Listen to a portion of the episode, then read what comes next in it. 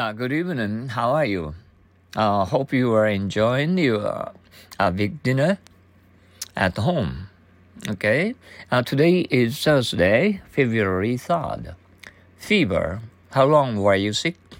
I had a high fever for a week, but it went away. Fever. How long were you sick? I had a high fever for a week, but it went away. Once more, fever. How long were you sick? I had a high fever for a week, but it went away. Feverish.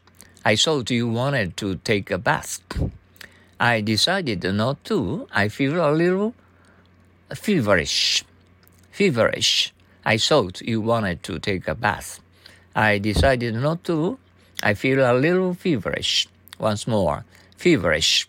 I thought you wanted to take a bath. I decided not to. I feel a little feverish. Okay, and uh, as usual, and our present uh, today's are all the same. Prices are going up by the elevator, and wages are going up by the stairs. Once more, prices are going up by the elevator, and wages are going up by the stairs. Uh, okay, be very, very careful not to have a bad cold. Um, everyone, uh, we are almost uh, uh, slight cold, okay, and not without um, uh, omicrons at all. And um, I hope you will be in good health as usual.